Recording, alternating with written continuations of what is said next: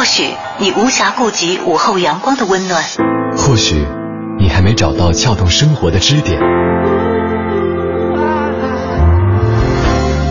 寻找空闲的快乐时间，就在一零六六文艺之声，就在一零六六文艺之声。京城文艺范儿，让你的生活独一无二。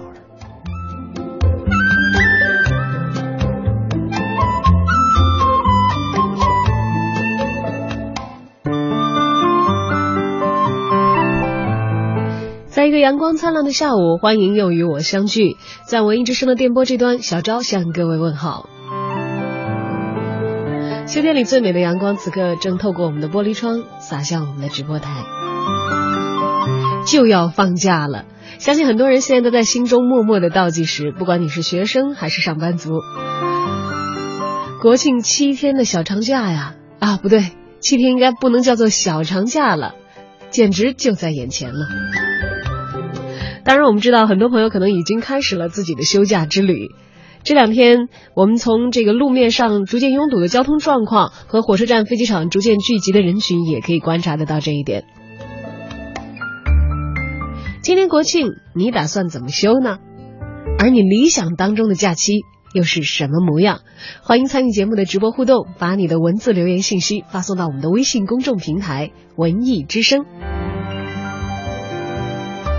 参与今天节目互动的朋友，将仍然有机会成为我们的幸运听众，获得二零一四年国家艺术院团演出季系列门票。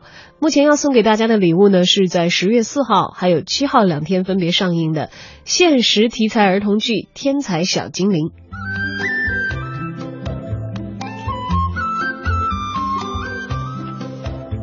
另外，在十月四号，中国广播民族乐团也将在中山公园音乐堂为听众们奉献华韵盛典——中国广播民族乐团大型交响音乐会。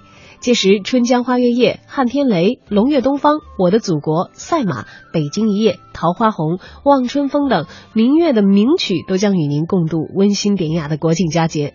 本场演出由著名的指挥家张烈执棒，著名的演奏家姜克美、张方明以及乐团的中青年演奏家担纲独奏。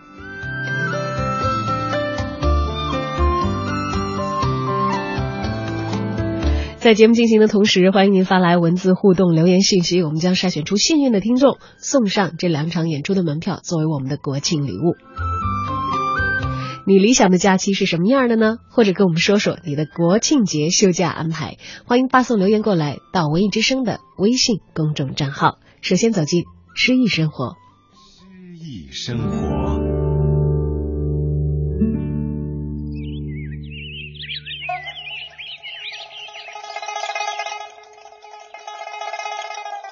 蝶恋花》，京口德香书，宋·苏轼，演播：张杰。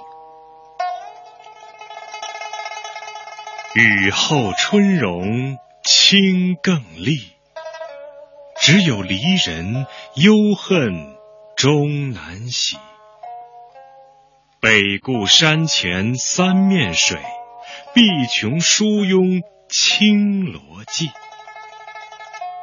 一纸香书来万里。问我何年真个成归计？白首送春拼一醉，东风吹破千行。泪。雨后春天的景色更加清脆美丽，只有那远离故乡的人，深沉的仇恨总洗不去。北固山下三面都是水，弧形的江面仿佛是碧玉梳子，苍翠的山峰好像是美人的发髻。万里外的家乡来了一封信。问我哪年真的能回去？我只有回头拼命喝酒，送春归去。春风倒还多情，抹去我的行行涕泪。苏轼，字子瞻，号东坡居士，梅州眉山人。宋神宗的时候，曾任祠部员外郎，因反对王安石新法而求外职，任杭州通判。后来因为作诗傍善朝廷，而被罪贬黄州。宋哲宗的时候，任翰林学士，官至礼部尚书。后来又被贬至惠州、儋州。《蝶恋花·京口得香书》这首词的前半部分，除了写春景铺垫，还提到了万里之外的一封家书，而最后两句不回答乡书中的问题，而以春光易逝、借酒浇愁作结，但有家难归之意已溢于言表。这种不答之答。比直接回答具有更强烈的感染力量，充分抒发了他那种难以言状的思乡之情。游宦在外，仕途凶险，一封乡书来自万里之外，勾起多少仇恨？借酒拼醉，只落得悲上加悲；山清水秀，更平添几多愁毒。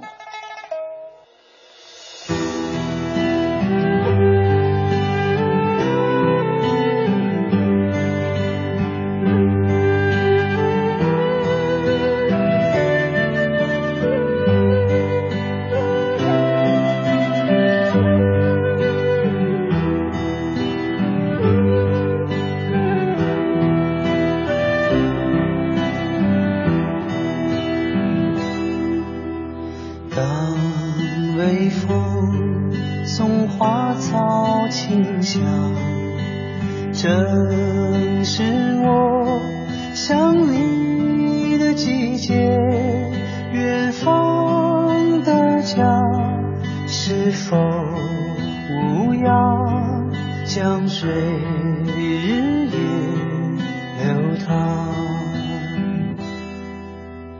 当风筝已漫天飞旋曾是你望眼欲穿往日时光匆匆流水带你奔向何方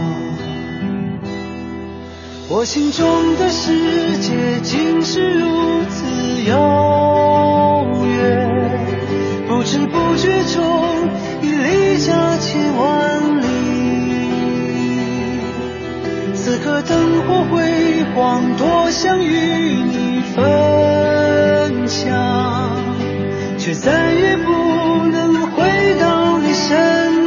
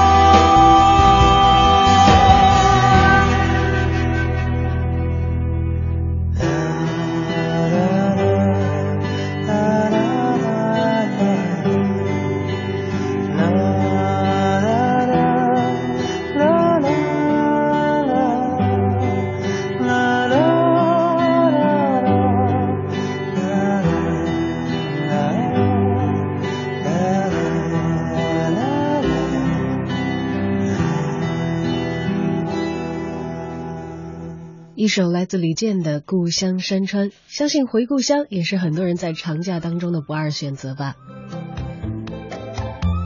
你对你的国庆假期有着怎样的安排？而你理想的假日又是怎样的模样呢？都欢迎大家发送留言过来参与节目正在进行的直播，把文字信息发送到文艺之声的微信公众平台，在订阅号当中搜索“文艺之声”就可以找到我们了。来看看大家的留言。月饼二十四说了，十一是母校的百年校庆，已经相约二十多位同学共同前往，有外地的，也有在国外生活的同学。整整四十年了，不知道母校变成了什么样子，是否还认识，心里相当的期待。迈不开的脚步说，国庆期间，我想给老婆孩子做几道有创意又好吃的菜。平时我工作忙，很少做家务，借假期感受一下平时老婆的辛苦。之后我们再一道去看看汽车博览会，到房山十渡也玩一玩。要再有时间的话，再去一去别的传说当中很有意思的景点。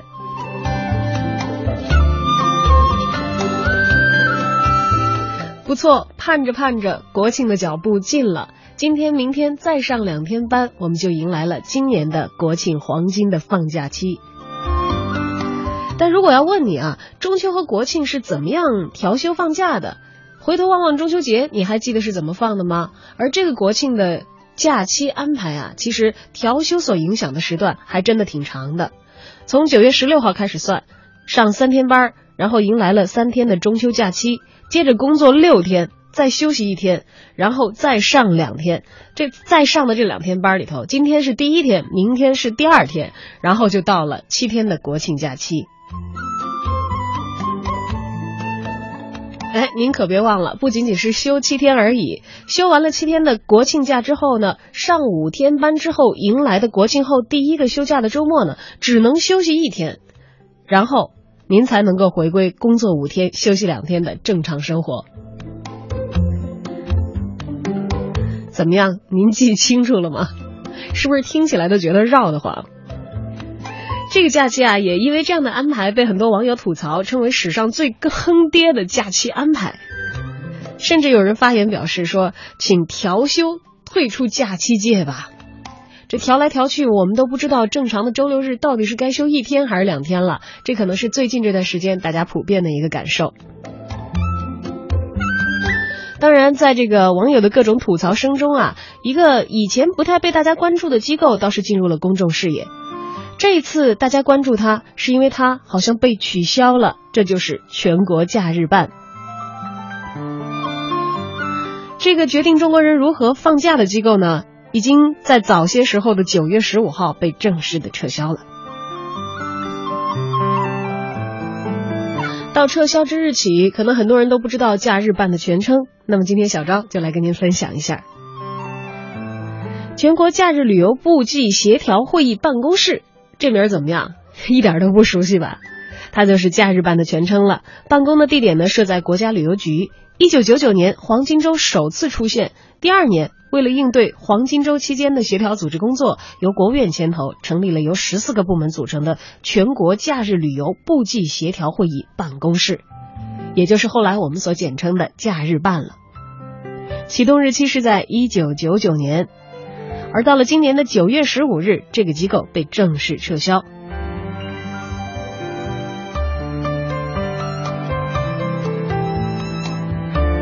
而假日办呢，属于部际协调会议：一，它不进入政府机构的正式序列；二，不能够独立发布行政命令；三，各种部委间松散的协调沟通机制成员由协调会议各个单位的联络员来组成。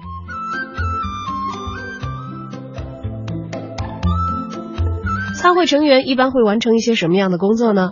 一会把会议召集部门的意见呢带回到本部门，因为参会的成员应该是来自各个部门的。二就是把本部门的意见告知其他的参会部门。这个机构的成员没有听取和落实其他部门意见的义务，而且也没有强制性的规定。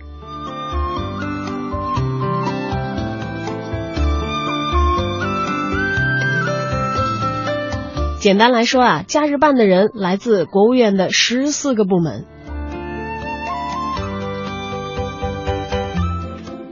那假日办都干什么呢？对我们来说，似乎就是研究一下一年该什么时候放假了。不过放什么假，假日办却决定不了。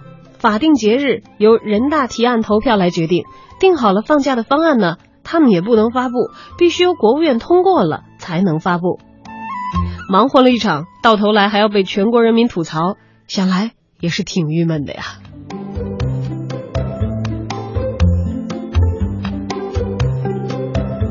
当然，假日班没有了，假还会继续休。国庆假期近在眼前了。这个国庆的七天黄金周的假期，你又是作何安排的呢？欢迎大家发送文字留言参与节目的直播互动。我们有两场演出的门票为大家准备，幸运的听友将会得到文艺之声为你送出的这一份十一的礼物了。接下来走进我们今天的一零六六文艺独家。一零六六文艺独家。由北京市政府戏剧奥林匹克国际委员会共同主办的第六届戏剧奥林匹克将于十一月一号到十二月二十五号在北京举行。这是中国首次获得戏剧奥林匹克的主办权。届时，来自二十二个国家和地区的四十五台世界戏剧杰出作品将在国家大剧院、保利剧院、长安大戏院、天桥剧场等十七个剧场上演。戏剧国际论坛和大师班、工作坊等活动也将同时举办。戏剧奥林匹克活动是当今世界戏剧艺术领域国际影响最大的戏剧文化交流活动，也是唯一获得国际奥委会授权使用奥林匹克的文化项目。经戏剧奥林匹克国际委员会邀请和国内外众多文化人士的努力，北京市于二零一二年获得了第六届戏剧奥林匹克的主办权。作为戏剧奥林匹克国际委员唯一的华人委员，中央戏剧学院党委书记刘立斌分析了北京举办戏剧活动的实力。大家知道，我们北京呢是享誉世界的历史文化古城，文化底蕴非常丰厚，呃，艺术氛围也是非常浓郁。同时，北京呢应该说是汇聚了国家一流剧院和专业的戏剧的艺术院校。另一方面，呃，北京的呃票房收入。连续两年都是居全国之首，所以我们完全相信，呃，由北京举办的第六届戏剧奥林匹克也会在呃文化的软实力得到提高，同时也会对戏剧奥林匹克活动自身的发展都会起到重要的呃推动作用。对于北京能够举办当今世界戏剧发展的最高水平的文化盛事，活动执行单位中国对外文化集团公司董事长、总经理张宇表示自己很兴奋，也很自豪。兴奋的原因呢，就是说从来没有这样集中的、这样大规模的、这样高水平的，把全球戏剧门类的一批代表性的大师、一批代表性的剧目。一些非常有启示性的戏剧风格，第一次带到我们这儿来。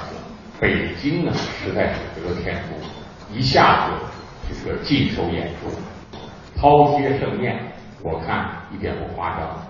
第六届戏剧奥林匹克最突出的特点就是中国元素将得到充分体现。参加展演的十七台中国剧目，既有大家熟悉的北京人艺、国家话剧院的精品剧目《窝头会馆》《浮生》《琥珀》等，也有张艺谋执导、国家大剧院制作的《天下归心》，以及昆曲《红楼梦》评剧《城邦恩仇》等中国经典剧目。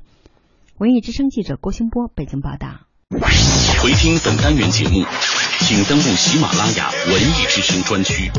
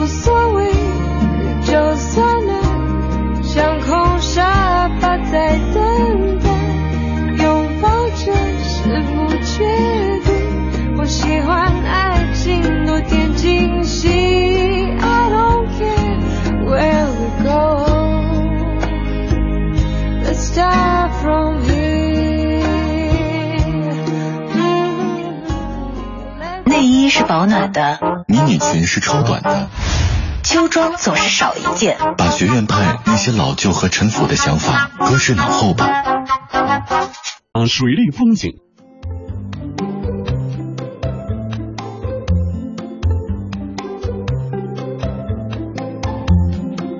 欢迎大家继续收听文艺之声，由小张为您在今天下午带来的京城文艺范儿。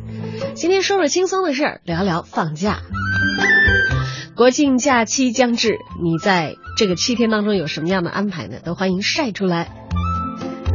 或者，如果有人像冷冷小易这样啊，非常的悲惨，说完全没有安排，十一就放一天假呀，个体的悲哀。快来晒晒你们有没有放假？有不放假的没有？快告诉我，咱们比比惨，平衡一下我的焦躁和郁闷。最理想的假期就是想去休息一段时间，哪怕有一个月，和家人出去到云南，去人少的乡下和寨子里，去了解当地的文化，去西藏，去布达拉宫，去看看朝圣的足迹。我觉得对冷冷小易来说，一个月是不够的！如果你打算要走那么多的地方的话，可能很多人都跟他一样啊，对于旅行的目的地是心驰神往，好不容易才盼到了国庆的假期，或者像他一样根本连休都没得休。总是身未动，心已远的我们，嗯，国庆假期来了，其实我觉得哪怕休一天，也应该把我们的这个假期安排的好好的吧。只不过时间长的人可能有呃更多的机会去到远处游历。而时间短的话，只能在我们的北京城，在我们生活的区域周边，享受一下节日的气息了。欢迎大家晒来你的国庆安排，或者说说你的理想假期，你都想干些什么？今天同样有两个演出的门票要赠送给大家。十月四号，中国广播民族乐团将在中山公园音乐堂为听众们奉献华语盛典——中国广播民族乐团大型交响音乐会。届时，《春江花月夜》《汉天雷》《龙跃东方》《我的祖国》《赛马》《北京一夜》《桃花红》《望春风》等民乐的名曲都将与您共度温馨典雅的国庆佳节。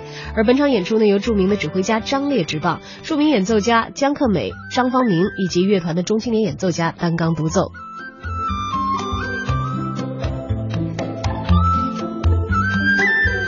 另外呢，我们还有在十月四号和十月七号两天上演的二零一四国家艺术院团演出季的现实题材儿童剧《天才小精灵》展演的门票，今天会送给幸运的听众朋友。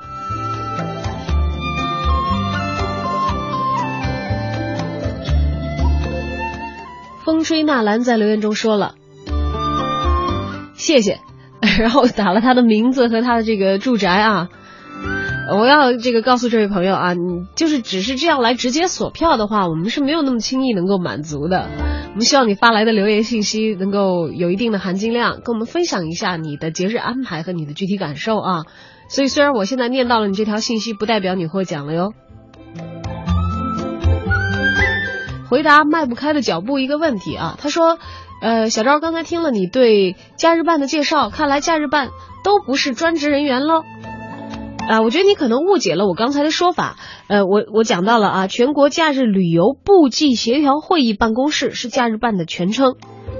全国假日旅游部际协调会呢，是由国务院属的十几个部委一起联席的一个会议，而这个会议的办公室呢，应该是设有专职人员的。不过到今年的九月十五号，这个办公室撤销了，也就意味着现在并没有假日办的专职人员了。你看我这么说，你明白了吗？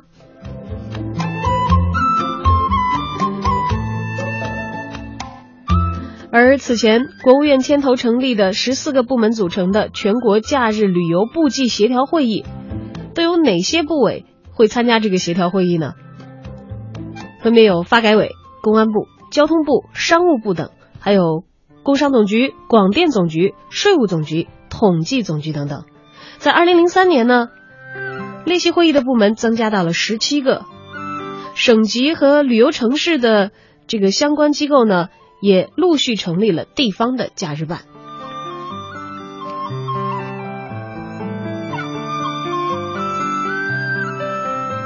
其实啊，在每个黄金周前，全国假日办都要召开相关的会议，做出工作部署、发布信息、预报预警。进入假期呢，假日办才会迎来一年当中最为充实也是最繁忙的时段了。检查景点是不是人太多了？自驾车都停哪儿了？农家乐是不是安全可靠？等等。除了这些呀，国家旅游局的全国假日办办公室还有一部二十四小时的值班热线，接受全国人民的假日投诉，像人太多呀、酒店脏乱差呀、导游坑钱、强制购物等等。每个假期结束，你都会听到新闻联播播报今年的假日办又接到了多少多少通投诉电话。但是呢，还是有小伙伴吐槽，连续打了几天的热线，却是一直没有人应答。假期结束的时候，假日办还得做个工作总结，给发展旅游大业提供依据。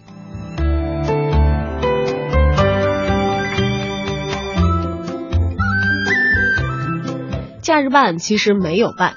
长期从事中国小组机制研究的南开大学学者周旺称，在国务院的层面有三种议事协调形式，层次是由高到低的，分别是领导小组、协调小组和部际会议。部际会议听起来耳熟了吧？没错，假日办就是属于这个级别。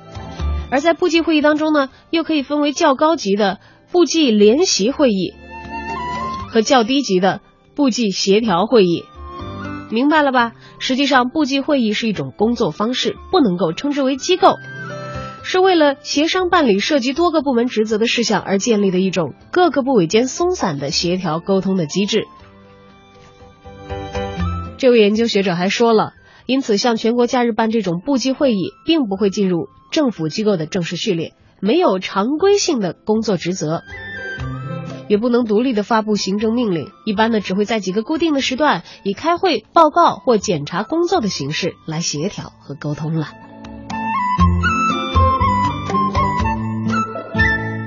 好了不知道我解释清楚了吗？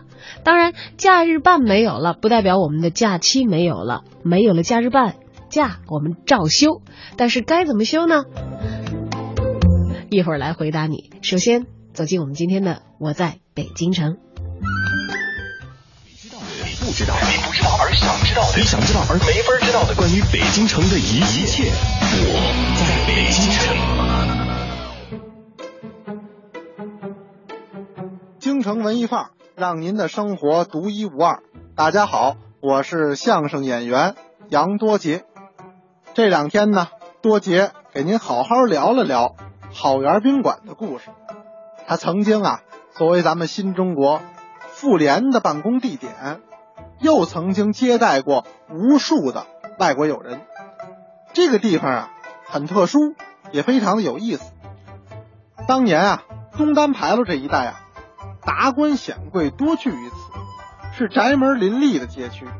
那么，即使在几十年后的今天，就是这个史家胡同，您就站这街道往两旁看，仍然呀不缺少气派的广亮大门、金柱大门。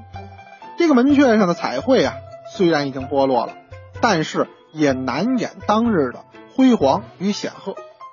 这里边现在的好园所在地，仍然不输给其他这些个豪宅。它看似是一个两进的四合院，但是您进去以后就会发现内有乾坤。前院啊，进深非常的宽广，可以并排停上三辆金杯车。这样规模的庭院啊，在东西两城也是不多见。那么东西配房的房檐上呢，悬挂着两排宫灯，这个风一吹过呀，更显出了官宦的气质。抄手游廊可以直接通到后院，这也是咱们典型的老北京的风范。茂密的紫藤下边呢，放着鱼缸，还有棋盘，还有汉白玉的石桌，这都是显示出当年。不凡的气势，这样的宾馆啊，说是一个四合院子，您都不如说这是一个宅子，或者干脆说这就是一个府。那么这个府邸啊，您别看它豪华，但是您现在看到的，仍然是它原来规模的一小部分，也就是三分之一吧。据说原来这个院子应该分为东、中、西三路，各有两进高标准的四合院。这些院子确实已经超过了级别，在很多地方都不多见。现在只有中路辟为了宾馆，那么其他两路呢，仍然是民居。话说回来了，这么大规模的宅院，它原来的主人是谁呢？说法是五花八门。有人说呀，说这个是鼎鼎大名的大太监李莲英的外宅，说的有鼻子有眼儿，甚至说李莲英啊，一生藏宝无数。他搜刮的这些宝藏，啊，官员给他贿赂的这些东西，他没带到别的地儿，都藏在史家胡同，现在好园宾馆下边了。说这儿有个地窖，里边藏的是珍奇异宝。但是呢，这个说法呀，不太合理。一方面呢，现在所知的李莲英外宅确实有几处，但是多在外城或者是城西。那么内城之中，宦官建宅院这事儿本来就不多见。再者，李莲英出宫之后，他居住在京西的八里庄，现在慈寿寺那一带，那么也没有提及过史家胡同还有一座外宅，也没有任何人见到李家人还来史家胡同取过金银宝藏，所以这种说法呀，想必是以讹传讹。但按照规定来看呢，这儿在清朝也一定是一座高级别官员的府邸，具体是谁亦不可考。民国之后呢，这似乎一度啊归张自忠将军所有。张将军是抗日的将领，他不幸殉国之后呢，这个地方就被国民党政府收回，一直到解放才被我们人民政府妇联所接管。那么这几天呢，给您聊了聊史家胡同，捎带手也给您聊聊这座有意思的好园宾馆。好园宾馆现在啊完全对外开放。您只要有时间，不妨到其中去看一看，感受一下这座女子之园。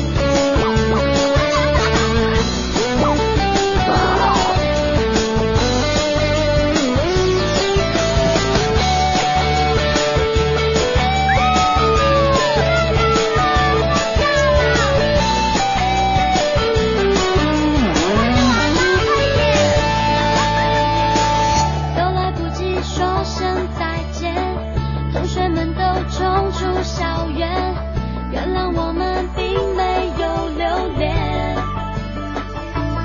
要时间加快我们迫不及待其实早就有安排保证假期精彩终于能离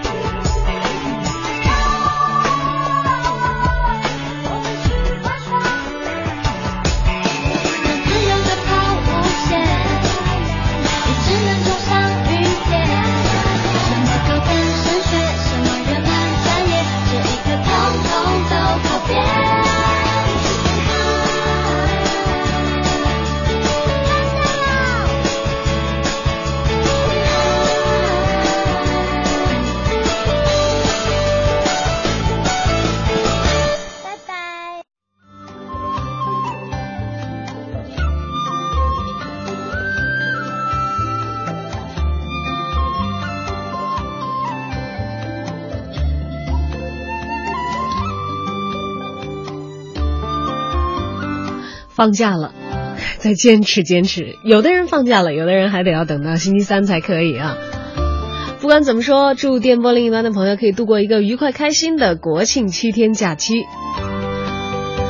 对于假期，你有怎样的安排？你理想的休假又是什么样的？欢迎通过留言的方式参与到节目的直播互动，把你的文字信息发送到文艺之声的微信公众平台，在订阅号当中搜索“文艺之声”就找到我们了。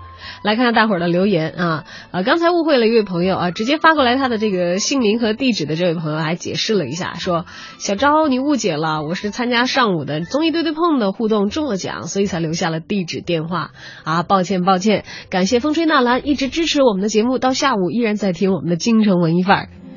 也希望你可以多多的获奖啊！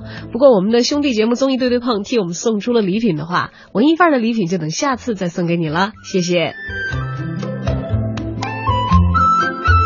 周周说了，好累啊，工作太忙了，刚刚出差回到北京，就想着祖国就要过生日了呢，没来得及安排活动，打算逛逛公园、看看电影什么的，要是能有个票就最好了。我们的票有限啊，但是参与节目的机会无限，大家多多参与，就有可能有更多的机会获得我们的礼品。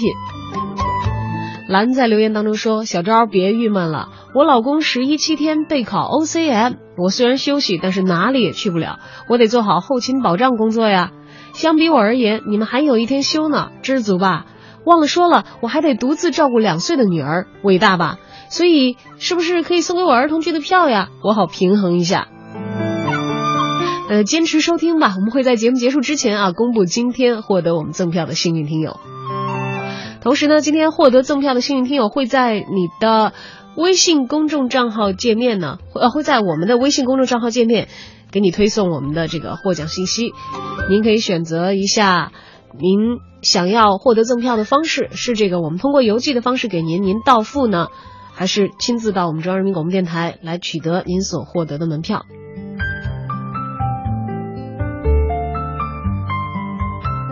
今天跟大家聊聊休假的事儿啊，没了假日办，我们的假该怎么休呢？一直关注假日旅游的全国政协委员、清华大学教授蔡继明啊，作为专家，在这个媒体上发表了他的看法，说撤销全国假日旅游部际协调会议之后啊，相当于全国假日旅游部际协调会议办公室及公众熟悉的全国假日办也随之没有了。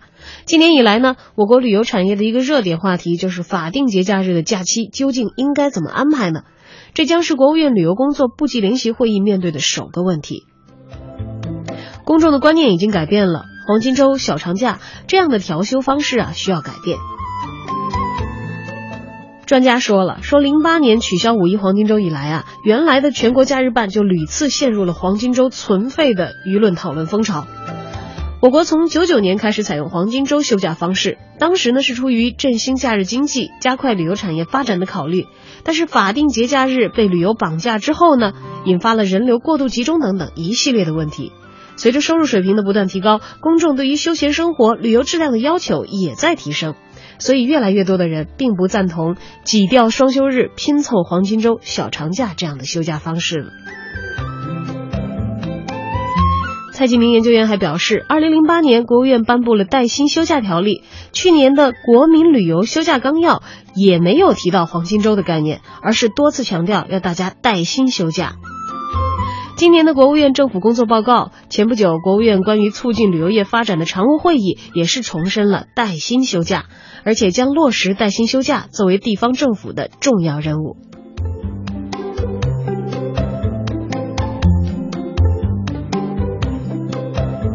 不论是民间还是国家政策，都在从黄金周向带薪休假转向。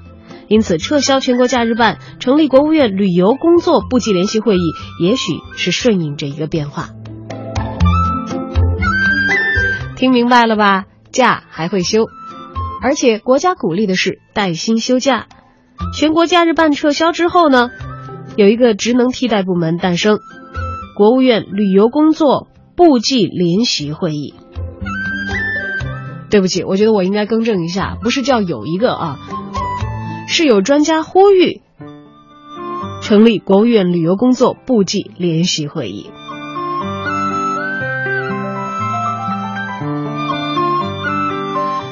至于明年假该怎么休，等我们盼到的下一个假来的时候，自然就知道了。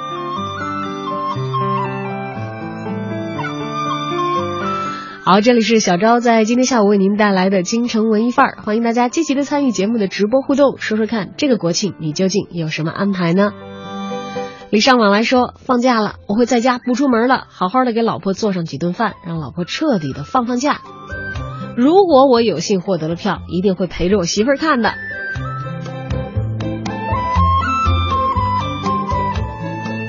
丽丽说了，我觉得七天真是无法满足我庆祝祖国母亲生日的心呐，每个月的头七天都庆祝一下吧。哎呀，我在想啊，这也可惜了，是假日办撤销了。丽丽这位朋友，你要是能决定我们怎么休假，你是假日办的头的话，我估计啊，很多人可就乐爽了。绝大多数人肯定都愿意像你一样，每个月头七天啊都休假来庆祝一下。一窝兔说了，这个十一我既放假又不放，是这样的：一号带老娘去天津，二号我弟弟来我家吃饭，三号我妹妹来我家吃饭，四号大小舅子来我家吃饭，五号二小舅子来我家吃饭，六号大姨子来我家吃饭，七号七号我是不是就晕了？因为我是大伙儿公认的做饭太太太太太好吃的人啦。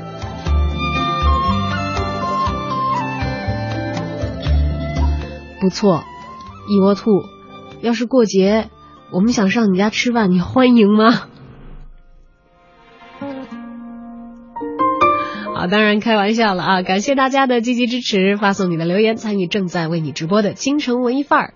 欢迎在微信公众账号当中搜索“文艺之声”并发来你的留言。爱是否充满诱惑？是否让人沉默？是否藏在心底某个角落？我不敢乱说出口，不敢轻易触摸，不敢怪你冷落。害怕花飘落，害怕雨坠落，害怕竹停落，有人在等我。爱上一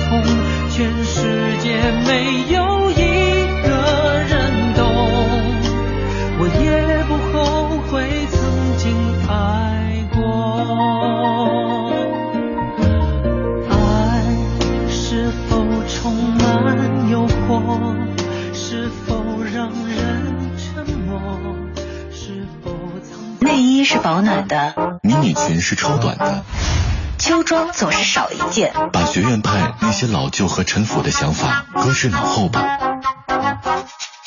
不必节衣缩食，不必克制欲望，把自己的身体当成风景。把自己的身体当成风景。新文艺新青年，FM 一零六点六，中央人民广播电台文艺之声，文艺之声，陪最美的你度过最美的季节。度过最美的季节。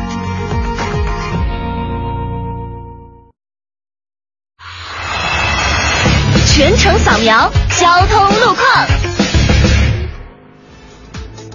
这时段来关注一下路面上的最新情况。北二环积水潭桥的东向西方向主路内侧车道有故障车，后车司机请注意驾驶。东长安街建外大街一线东向西的进城方向车流集中，目前行驶缓慢。东三环农展桥至京广桥北向南的方向，劲松桥至京广桥的南向北车多，行驶缓慢。听天气知冷暖。北京今天下午多云见晴，偏北风四级左右，最高气温达到二十三摄氏度。今天夜间多云转晴，偏北风三四级转一二级，最低气温只有十摄氏度。今天北风偏大，最低气温也明显下降，早晚温差相当的大。晚归的朋友请注意添衣保暖，防止感冒了。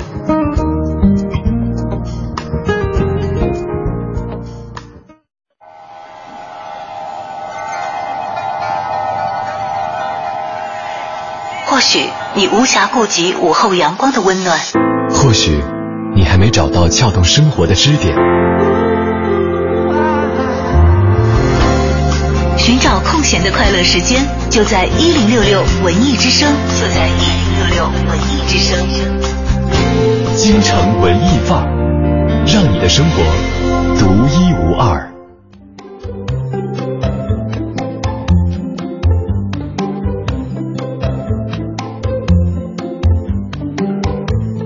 放假进入倒计时，这个阳光灿烂的下午，跟我们一起来分享一下你的假日安排吧。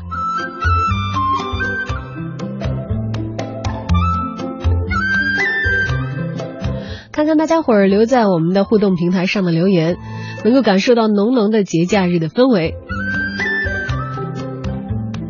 老白说了，十一加班六天，与其去人挤人，不如赚三薪啊！的确，节假日三倍薪水啊，这可能也是鼓励很多人在大家都在休息的时候坚守岗位的一个极大的因素了。今天在刷朋友圈的时候，还看到我的一个朋友说，过节的时候到旅游景点去凑热闹，那就是跟自己有过节。当然，人各有志，那只代表他的选择和态度。但着实啊，有的时候去旅游景点人挤人的人，他们也有着自己的辛苦和无奈。谁让我们就这几天公休的时候有假呢？估计以后带薪休假能落到实处，大家就会松泛很多了。开心说放假了，好好陪爸妈在家团聚，也想带着年迈的父母亲到公园里头逛一逛，更希望得到东方红的票带给爸妈看一看。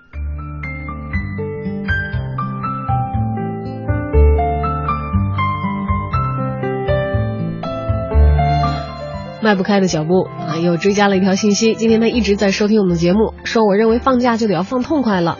黄金周还是很不错的，不但能好好的休息调整自己，还能一家人一起好好乐呵乐呵，或者是安排旅游，这些都是平日里无法办得到的。囚禁幸福说只放三天假呀，我想带孩子出门玩，可是总感觉时间过得太快了，想去的地方总不能去，跟孩子还没玩够呢，就该上班了。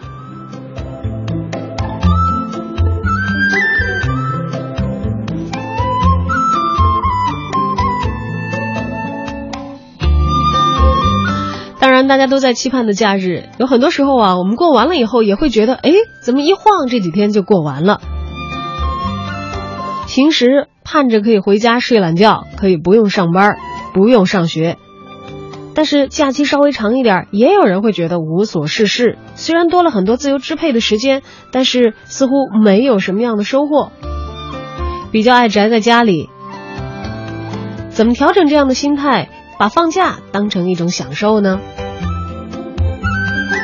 我觉得呀，早做安排，应该是一个不错的、有实际效力的办法。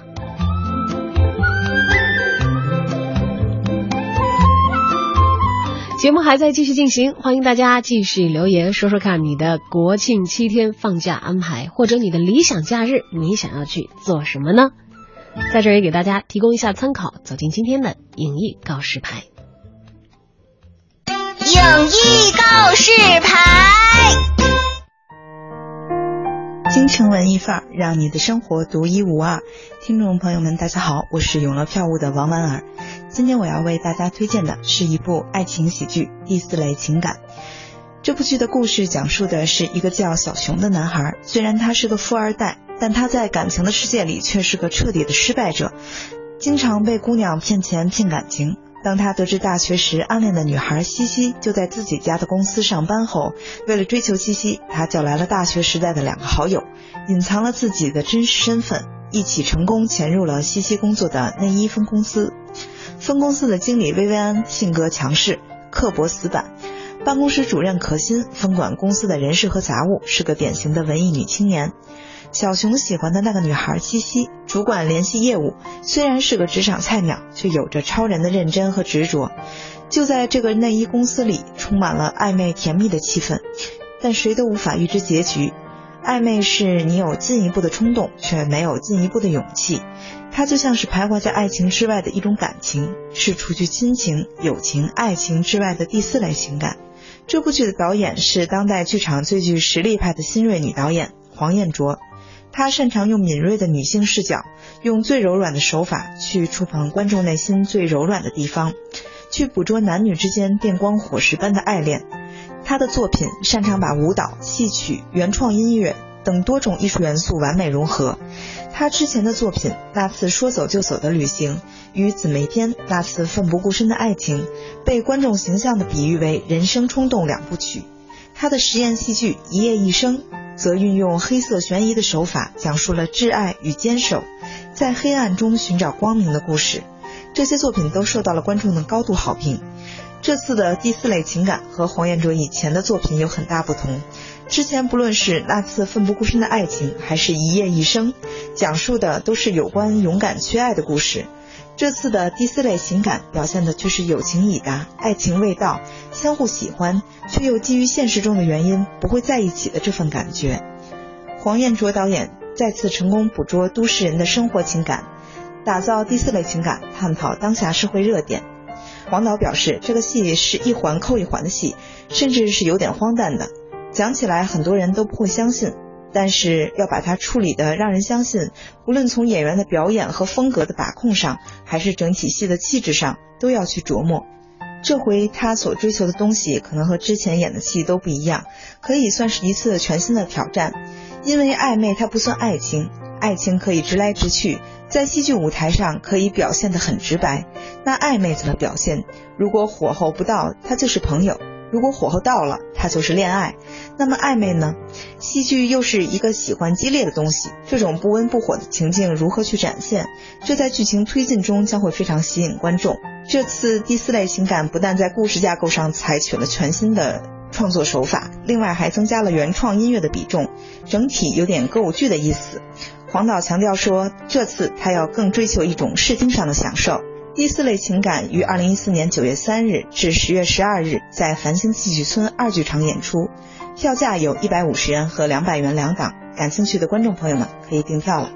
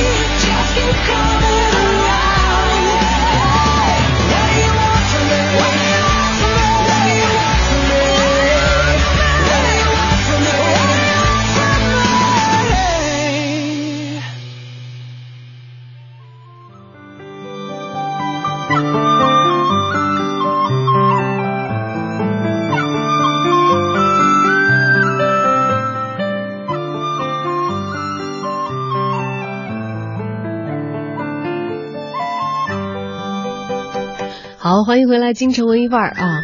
听歌的功夫，又有很多朋友把自己的留言发到了我们的互动平台上。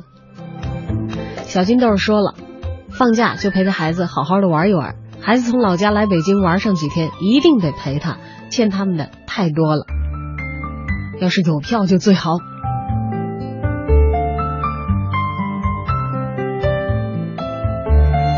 求进幸福也有着同样的打算，说带着孩子逛逛公园、动物园、海洋馆、天文馆，都是非常有心的家长啊。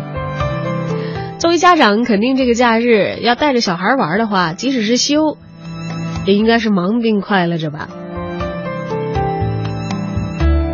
但一旦我们提起长假、提起休息日啊，也难免会想到另外一个东西，那就是劳动法。想到劳动法呢，就会想到劳动法的历史。说两句关于长假文化的来源吧。在农耕时代啊，人们的生活遵循着日出而作、日落而息的时间规则，并有没有明显的劳动和休假的界限。由于生产力落后，也谈不上区域的人口流动，更谈不上娱乐休闲了。人们的身心呢，基本上与一成不变的时间感觉相适配。在工业时代，自然就有了劳动的法令了。保障人们在繁重的劳动过程当中呢，获得体力调节的权利，休息成了劳动人民最为渴望得到的隐形的报酬。中国的劳动法立法到现在都不到一百年的时间，经过时代变迁和对法令的不断的修订，直到一九九九年，国家才推出了黄金周的假期概念，促进了人们的生活内容的改变。当时鼓励人口流动，鼓励人们消费，可以看作是国家对于人们辛勤劳动的一种物质和精神上的回报。其实说到这儿啊，法定节假日对人们的生活节律的调节，其实也可以视为时代文化对生活的入侵。因为人体是有生理节律的，人体受生理节律的曲线影响，可以对这些曲线进行预测，并且依据预测的结果来安排任务和计划。这些固定的周期性的节律被认可，可以控制或引起各种生理进程。在一年当中啊，人们按部就班的已经习惯和接受了的生活节律，在遇到大长假和小长假的时候，生理感受上的平衡就被打破了，需要调节起来。这就处在一个左右为难的困境当中了，既渴望休假的休息与娱乐，又要为假期结束之后回归到正常的生理状态而感到迷惘和空虚。人的生理节奏被破坏，恢复起来必然是很痛苦的。就比如说，你为某个任务突然熬了一夜，第二天大脑一定是昏昏沉沉的；或者是到国外需要倒时差，身体的适应啊也会有一些反应。这也几乎可以等同于放长假的时候对你的身心造成的影响吧，那就是打乱了平时的生活规律。有的人每次放长假宅在家啊，感觉就会明显有点差，觉得假日呃，觉得假日呢好像没有这个自己期盼当中的那么的好。其实这已经意意味着呀，你的生活节奏被打乱了。我们都需要在节假日里头掌握自己身体内部变化的一些知识，我觉得有必要通过情绪和认知来协调和指导自己的行动。其实也不必把这种放长假的失控感当成一个问题啊。我们允许自己从正常的状态下走出来，进入到一个时间黑洞里，不从内心去指责自己。哎呀，怎么今天无所事事啊？怎么自己什么都没干啊？不给自己增添内在的压力，不去强调生活的意义，敞开来，挥霍属于你的假期时间吧。当然，我们也不必跟身体节律较劲啊。以免在假期回归的时候患上长假综合症。我们没有必要把度过假期的自己当成另外一个自己来挥霍。观察着周围和自己的互动，让自己漂浮在这个失衡的状态当中吧。其实失衡也就是一时，一旦把自己调入了假期模式，你的休闲相信也会悠然自得了。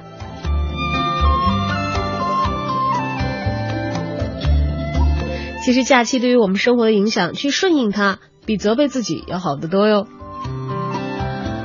还是那句话，提前做好安排吧，这样比较有利于大家有节律的度过一个心情舒适的假期。你觉得是吗？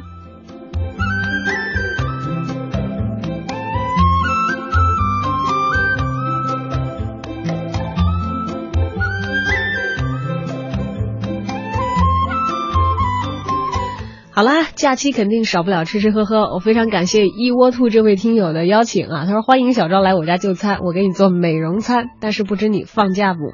感谢你的热情邀约啊！刚才只是一句玩笑话，知道我们的听友有这样一份心，我们做播音主持人那就已经非常的感谢了。原来大家还是想着我们的啊！也祝你假期愉快。同时呢，也在这里预告一下，文艺之声从十月一号国庆的七天公共假期开始呢，将会为大家推出特别版的《假日总动员》的节目。到时，如果您如约在电波的另一头分享我们的假期的话，将会听到文艺之声各个节目段的主持人，哎，也许并没有出现在自己惯常主持的节目当中，而是到了别的别的时段，来跟你一起分享相关的精彩内容。好了，既然节假日少不了吃吃喝喝，今天节目的末尾就跟大家分享一家餐厅的信息吧，看看这家和其他的普通餐厅有点不一样的新去处，它到底有什么样的特色呢？我们进入今天的 Time Out 推荐，有请 Time Out 北京杂志的主笔黄哲。Time Out 推荐，负责一切享乐。Time Out。大家好，非常高兴与您重逢在今天的 Time Out 的推荐板块。今天杂志的副主编黄哲将为您带来贴秋膘的好选择——水货餐厅。这个恐怕也是今年最令北京的吃货们期待的餐厅之一了。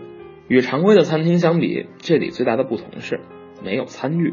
没有餐具就意味着没有盘子、筷子、勺子、叉子，吃饭呢全得靠手抓。名为水货，食材主要自然是以海鲜为主。掺杂着小吃还有串烧。用餐之前，服务生会在餐桌上铺一块纸质的一次性桌布，并且提供塑料手套等辅助工具。餐厅的主打食物之一是海鲜超市。海鲜超市呢是一只外表粗犷的铅桶，里面装着小鲍鱼、青口、生蚝、虾、扇贝等海鲜，而酱汁呢有中国味、新加坡味、麻辣味、黑椒味、咖喱味等六种选择。服务生拿来一只桶。豪爽地往餐桌上一倒，一桶虾兵蟹将伴随着餐桌上少量的汁水就摊开了。客人们用手抓来便吃。除了海鲜超市之外，还有海鲜的鲍贝虾组合等等，不是在桶里就是在袋子里，用手抓着吃。这种方法并非是原创，而是来自美国。与正襟危坐吃一顿庄严的晚餐相比，用手抓着吃多了一层感觉，就是触觉。比起色香味。这种兴奋的快感从手指直接传达到大脑，这个时候人呢也是最放松的，自然的进入一种松弛的状态，就像穿着睡衣比穿着西装更舒坦一样。比如像大闸蟹，在这儿你不用专门伺候它用的蟹八件，而是可以左手拿着螃蟹腿，右手举着黄酒，借着秋风细细的啃食。还有像小龙虾，一点点将头掰开，展露红盒内的虾尾。快感呢，就如同给爱人宽衣解带一般。再比如著名的成都小吃兔头，再漂亮的姑娘在兔头面前也会放下矜持，啃得死心塌地的。说起来啊，在成都方言里，接吻的俗称就是啃兔脑壳。把进餐方式回归到手，解放了大脑，这无疑很值得赞许。但是把这当成唯一的杀手锏，餐厅就不会如此火爆了。他们是从长沙起源，闻名于上海。而且在北京准备长期的扎根下去。之所以火爆，更重要的是他们提供了一种放肆的氛围。